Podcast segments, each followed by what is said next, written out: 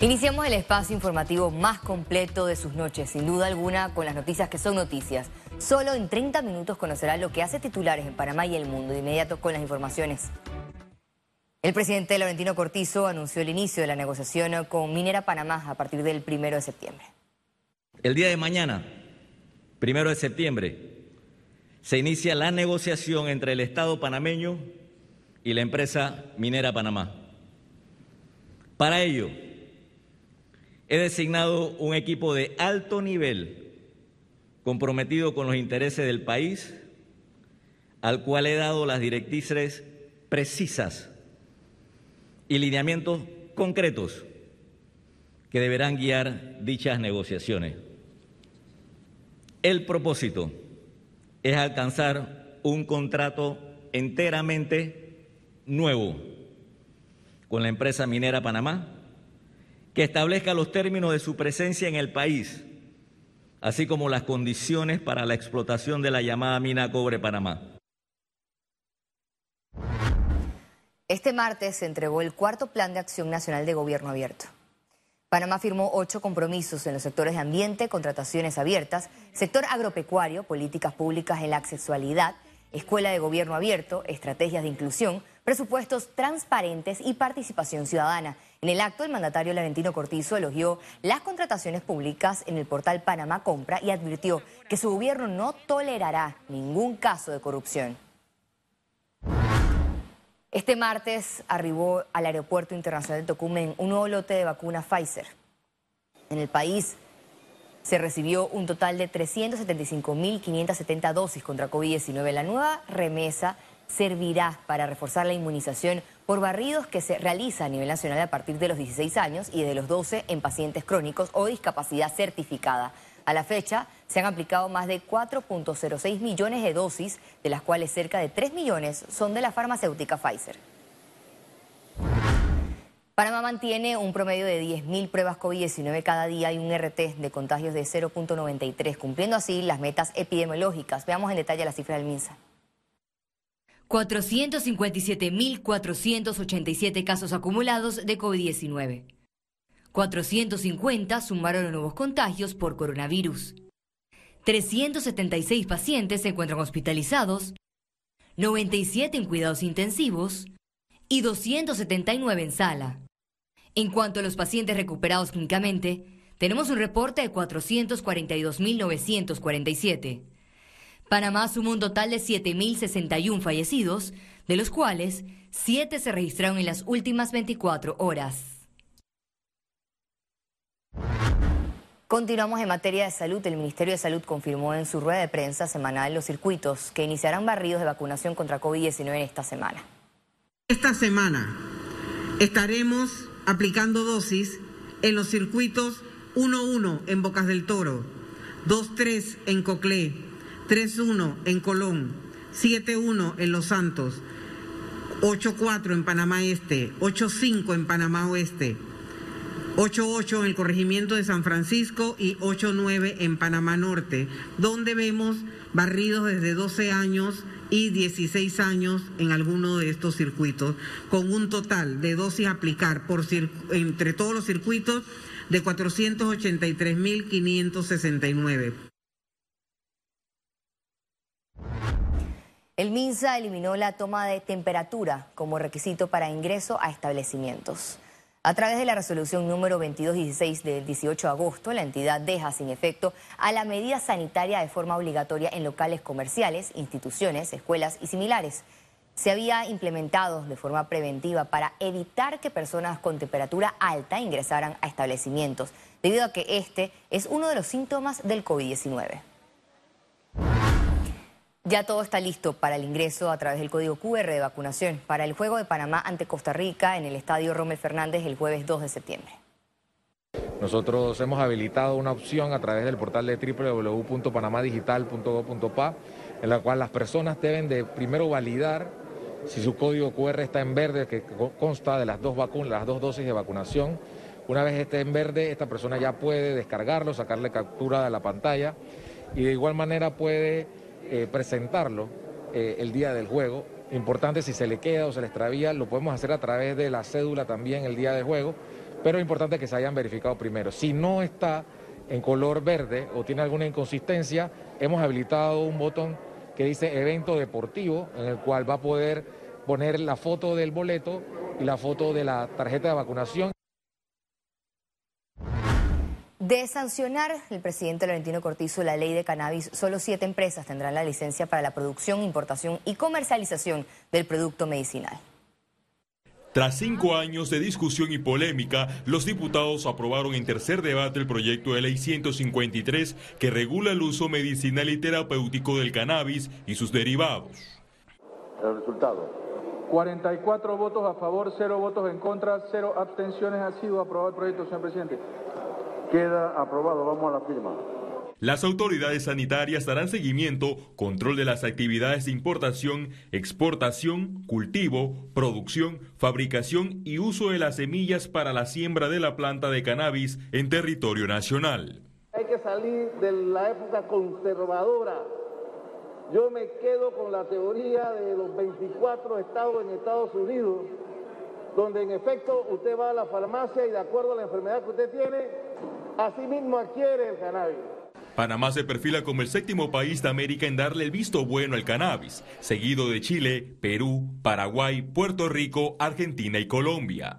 Tenemos una ley muy robusta, sobre todo enfocada en los pacientes, que son quienes necesitan de este producto para mejorar su calidad de vida. El órgano legislativo acordó que se emitirán dos tipos de licencias, una para la investigación y otra de comercialización por 150 mil dólares para siete empresas, con vigencia de cinco años. Pacientes con dolor crónico, por ejemplo, pacientes con fibromialgia, pacientes con artritis, pacientes que sufren dolor eh, de tipo oncológico, pacientes que tienen esclerosis múltiple y sufren de espasticidad y también dolor, pacientes que sufren de náuseas y vómitos inducidos por la quimioterapia y pacientes con epilepsias refractarias. Tenemos muchos grupos de pacientes que se beneficiarían de este tratamiento. Los fondos recaudados se destinarán en un 40% para el Instituto de Salud Mental de Panamá, 40% a la Dirección Nacional de Farmacias y Drogas, 10% al Instituto Oncológico Nacional y 10% al Programa Nacional para el Estudio y Uso Medicinal del Cannabis. Félix Antonio Chávez, Econius.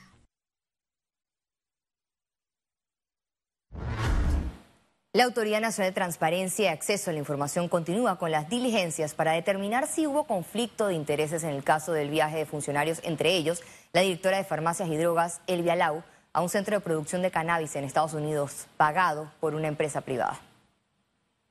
Tenemos algunos elementos vinculantes. Es una investigación en este momento un poco incipiente porque tendría dos días, pero estamos trabajando porque ya se ha ido al registro público, se ha ido al Ministerio de Comercio, se solicitó ayer mediante inspecciones presenciales documentos entonces de las personas que forman parte y hoy están en la Asamblea Nacional justamente buscando documentación porque también existe eh, personal de la Asamblea Nacional, de la Comisión de Salud, que estuvieron participando en ese viaje.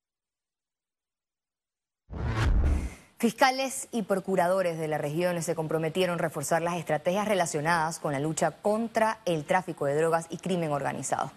Entre las principales propuestas está la promoción de la figura de extinción de dominio para combatir y judicializar a las bandas criminales con la recuperación de dineros y propiedades. Panamá no cuenta todavía con esta ley debido a que el proyecto presentado por el órgano ejecutivo permanece en una comisión de la Asamblea Nacional. Yo señalaba eh, que la figura de la extinción de dominio es fundamental para poder, para poder tener una estrategia conjunta eh, y completa contra el narcotráfico y contra diferentes formas de criminalidad. Colombia es un país que tiene una lucha contra el narcotráfico como la que tiene Panamá, donde tenemos alianzas estratégicas, pero al mismo tiempo nos quedamos con los bienes de los criminales. Hemos extinguido en el último año y medio en el país, en Colombia, más de 4 mil millones de dólares. La empresa Limpieza y Desinfección se caracteriza por ofrecer solo productos biodegradables y no tóxicos. Encuéntranos en redes como arroba Lotus Limpieza. Presenta Economía. Los beneficiarios del Vale Digital tendrán oportunidades de optar por nuevos cursos y así aplicar a otros puestos de trabajo, indicó el director del INADI, Virgilio Sousa. Los cursos eh, que da el INADE definitivamente que tienen que ser validados por el sector empresarial. Ellos son los que nos tienen que decir que en efecto ha cumplido su cometido la institución capacitando a las personas con la calidad que ellos requieren. Pensamos ampliar a otras áreas que realmente requiere el mercado, por ejemplo en manejo de, de drones, manejo de redes, otro tipo de cursos que anteriormente no se daban. Este martes la Cámara de Comercio inauguró el Congreso de Formación Profesional Dual con el fin de brindar una estrategia que permita al sector público y privado trabajar en conjunto soluciones factibles a temas como la educación y el desempleo. Estamos lanzando nuestro Congreso de Formación Dual Profesional, el cual es parte de una iniciativa de nuestro Centro de Formación Profesional y Desarrollo Empresarial.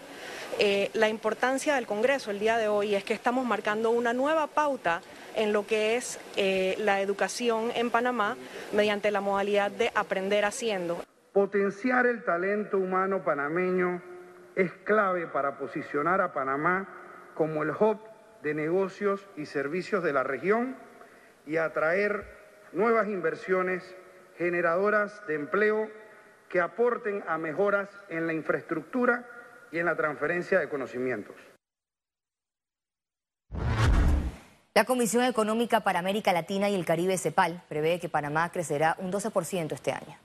Después de Panamá, los países que más crecerán son Perú, Chile, República Dominicana y Argentina. El organismo también destaca que los balances fiscales mejorarán este año, pero que los niveles de deuda pública serán siendo elevados. Panamá debe ejercer presión a nivel internacional para salir de las listas discriminatorias, advierten empresarios continúa como paraíso fiscal porque continúa en esa creencia, en esa percepción como país. Lo que se realiza en Panamá no es diferente a lo que se realiza en otras latitudes. Entonces lo que tenemos que hacer es realmente hacer notar los cambios y las medidas que se están tomando en Panamá. Si nosotros, cualquier extranjero, trata de abrir una cuenta bancaria en Panamá, es casi imposible. Entonces no es posible que estemos hablando de Panamá como un paraíso fiscal. Panamá se convirtió en sede por primera vez de Google Week, un evento que reunió a unos 100 especialistas de marketing digital de la región. mercado. Este año la actividad se realizó de manera virtual con diferentes escenarios e interacción con la audiencia en tiempo real.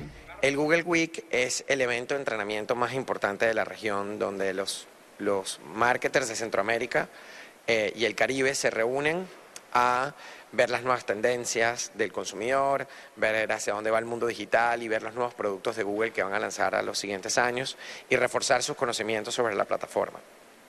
Este año eh, el evento se realizó de forma virtual desde Panamá para Centroamérica. Para aquellos que no saben, YouTube es Google.